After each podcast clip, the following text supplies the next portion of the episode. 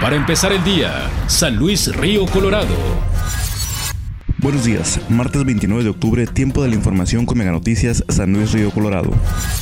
Con la finalidad de propiciar y potencializar la calidad y el ambiente dentro de las empresas, así como la erradicación del bullying entre los compañeros de trabajo, recientemente fue aprobada la norma oficial mexicana 035, la cual permite identificar, analizar y prevenir cualquier factor de riesgo psicosocial en el trabajo. Dicha norma está diseñada para analizar las condiciones dentro del ambiente laboral al observar las cargas de trabajo, la falta de control, la interferencia entre la relación trabajo-familia, el liderazgo y las relaciones negativas en las empresas.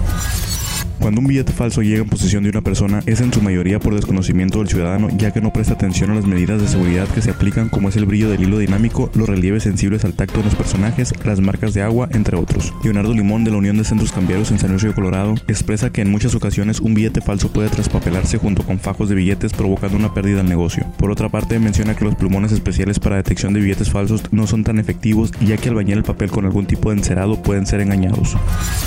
El Foro Binacional Aduanal presentado ante las autoridades gubernamentales de San Luis Colorado y los empresarios de la zona fue con la finalidad de conocer la importancia de la operatividad de la Garita 2 comercial junto con Arizona, siendo esta una de las más efectivas a nivel frontera por su rapidez de importación y exportación de productos con una durabilidad de 12 minutos como mínimo hasta 30 como máximo por cargamento. Para evitar la fuga de dinero por importación y exportación se utiliza un programa denominado Conoce tu usuario, en el que las autoridades acuden a las empresas, conocen su mercancía y presentan los resultados ante las autoridades y tengan una consideración al momento de cruzar por la frontera.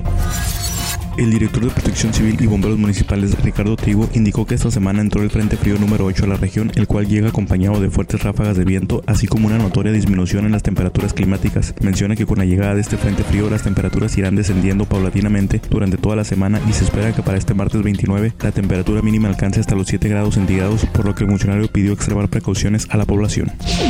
Para empezar el día, San Luis Río Colorado.